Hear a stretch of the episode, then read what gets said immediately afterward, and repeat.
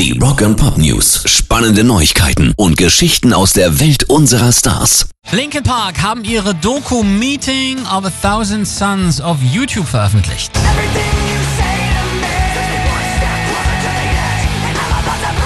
Bislang gab es sie nur auf DVD zu kaufen, jetzt könnt ihr sie frei streamen. Pünktlich zum 10-jährigen Jubiläum des Albums am 14. September ging die halbstündige Doku online, die die Entstehung der vierten Platte der einzigen Nu Metaler zeigt.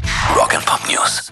Wir begehen heute andächtig den 50. Todestag des großen Jimi Hendrix. Er war einer der ersten im Club 27. Sein Gitarrenspiel hat Welten verändert. Kaum einer, der ihm nicht nacheiferte. Der große Pete Townsend lernte ihn 1966 kennen und gab ihm einen Tipp, welcher Verstärker mit welcher Gitarre gut funktioniert.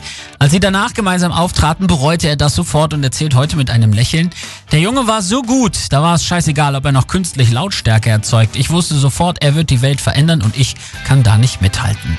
Heute vor 50 Jahren starb er an einer Mischung aus Drogen und einem viel zu starken Schmerzmittel, das aufgrund seines Todes danach verboten wurde.